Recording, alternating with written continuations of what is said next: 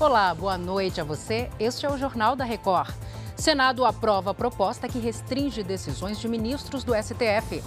Libertação de reféns pelo Hamas deve acontecer a partir desta sexta-feira. O Jornal da Record já está no ar.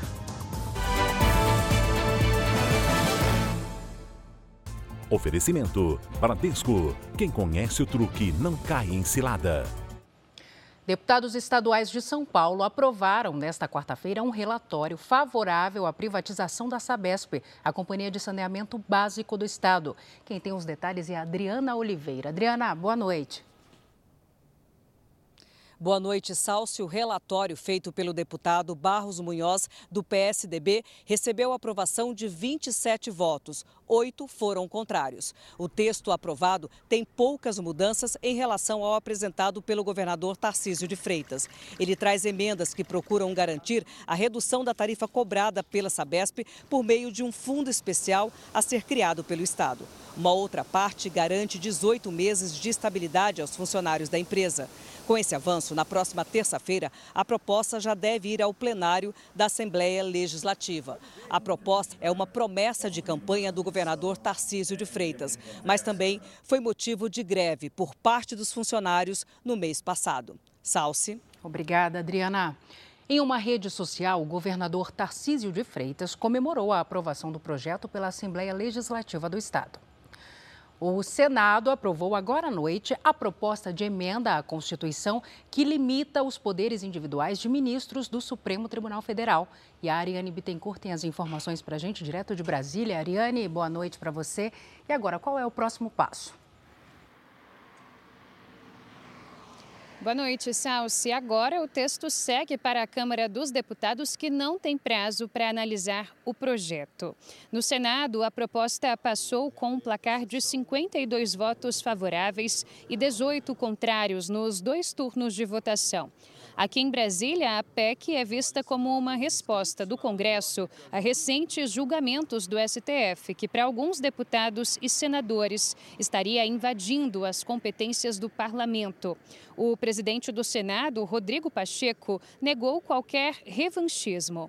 O texto aprovado proíbe decisões individuais de magistrados, as chamadas decisões monocráticas, para suspender a validade de leis e de atos dos presidentes da República, da Câmara e do Senado. Para isso, será necessária uma decisão colegiada com a maioria dos ministros do STF. Salce. Obrigada pelas explicações, Ariane. Boa noite para você. O ministro Alexandre de Moraes, do STF, mandou soltar quatro réus pelos atos de 8 de janeiro. Eles vão cumprir medidas cautelares, como o uso da tornozeleira eletrônica. A decisão ocorre após outro réu, preso preventivamente, morrer na penitenciária de Brasília, na última segunda-feira. O governo israelense afirmou nesta quarta-feira que os reféns sequestrados pelos terroristas do Hamas serão libertados a partir de sexta-feira. Autoridades dizem que houve um atraso porque o Hamas ainda não assinou o acordo nem divulgou a lista dos primeiros a deixar a faixa de Gaza. A devolução dos reféns deve acontecer em grupos de 10 a 13 pessoas. Em contrapartida, 150 prisioneiros palestinos serão soltos e haverá uma pausa nos combates. Segundo a imprensa israelense, a libertação dos reféns vai seguir uma sequência de ações. Primeiro, o governo vai receber uma lista com o nome de todos que serão soltos. As famílias só vão ser avisadas quando os reféns saírem da faixa de Gaza. Quem não tem parentes entre os libertados pode receber detalhes sobre o estado de saúde dos que permanecerem com o Hamas. Seis hospitais de Israel foram escolhidos para receber os reféns libertados. São locais com grandes centros de tratamento de traumas físicos para cuidar dos que chegarem com ferimentos graves. Também há centros médicos especializados em crianças, e um desses locais conta com estrutura para atender vítimas de violência sexual. Os pacientes vão ficar em alas reservadas. Um grande esquema de segurança foi planejado para que somente familiares tenham acesso ao local. 50 reféns serão libertados em quatro dias. Em contrapartida, 150 prisioneiros palestinos vão ser soltos por Israel.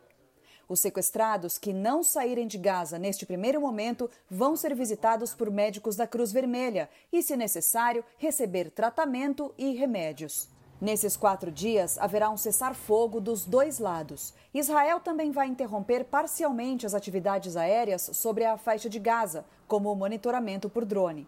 Além disso, civis palestinos poderão circular entre o sul e o norte do território. E mais ajuda humanitária vai entrar na faixa de Gaza neste período, inclusive combustível para os hospitais. As famílias dos reféns e dos desaparecidos comemoraram o acordo que vai soltar parte dos 239 sequestrados e apelaram para que as negociações continuem até que os demais também voltem para casa. O grupo disse que só vai haver vitória quando todos os israelenses forem libertados. Israel declarou ainda que a cada 10 reféns adicionais que o Hamas libertar, mais um dia de cessar-fogo pode ser concedido. Enquanto a trégua não começa, as operações de Israel foram mantidas na faixa de Gaza. Por terra, os soldados avançaram na região central do território. O conflito já deixou mais de 15 mil mortos. Hoje, o exército de Israel anunciou que destruiu o quartel-general de inteligência do Hamas em Gaza. Túneis usados pelos terroristas também foram encontrados. Aqui o corredor é muito estreito, mas apesar da escuridão, existe uma rede elétrica que passa pelo local. De acordo com o comando israelense, 400 túneis do grupo terrorista já foram destruídos desde o começo da guerra. Aqui no Brasil, prefeituras do interior de São Paulo aderiram ao Pacto Nacional pela Consciência Vacinal. O evento foi na Faculdade de Medicina de Jundiaí. O termo de adesão foi assinado pelo prefeito da cidade e representantes de outros seis municípios que ficam no entorno. Autoridades da região e do Conselho Nacional do Ministério Público estiveram presentes.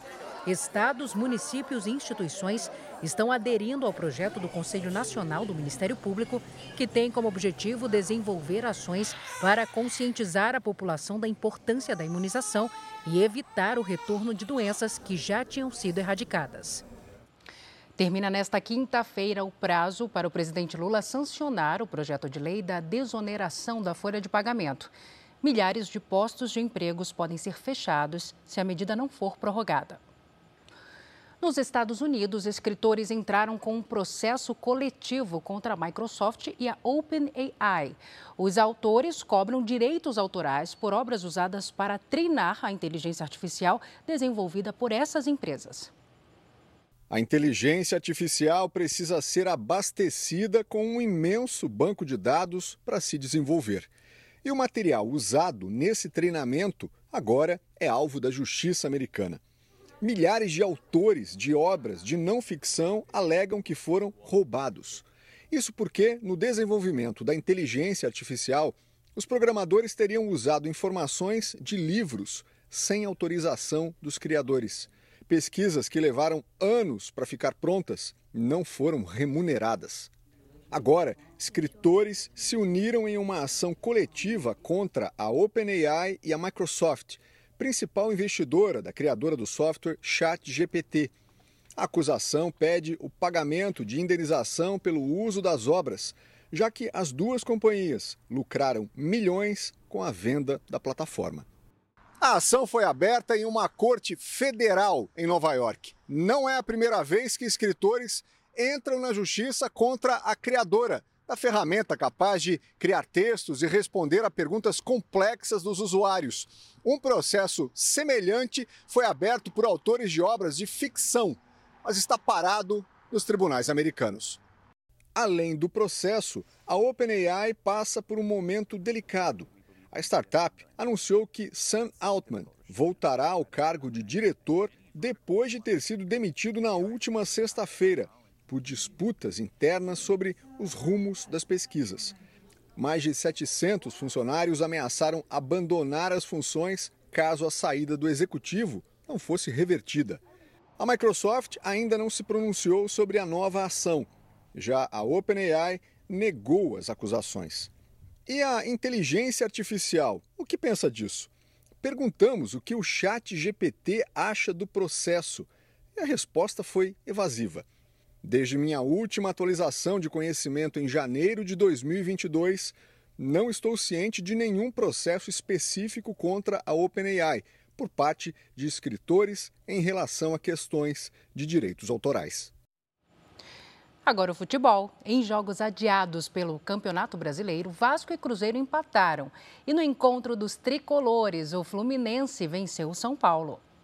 Os argentinos estão se dando bem mesmo no Maracanã. Cano chutou e contou com desvio na zaga para fazer o único gol da partida. Fluminense 1, São Paulo 0. Punido pela invasão de torcedores no jogo contra o Coritiba, o Cruzeiro enfrentou o Vasco em partida sem público. O time carioca saiu na frente com esse golaço do uruguaio Puma Rodrigues. O Cruzeiro foi buscar a virada, primeiro com Arthur Gomes chutando de fora da área. E Bruno Rodrigues cobrando pênalti. Gabriel Peck deixou tudo igual novamente e ficou nisso. Este foi o Jornal da Record. Ouça essa e as outras edições dos boletins JR 24 horas, agora também nas plataformas de áudio. Você fica agora com Fala que eu te escuto. Record 70 anos tem a sua cara. Boa noite, cuide-se, tchau.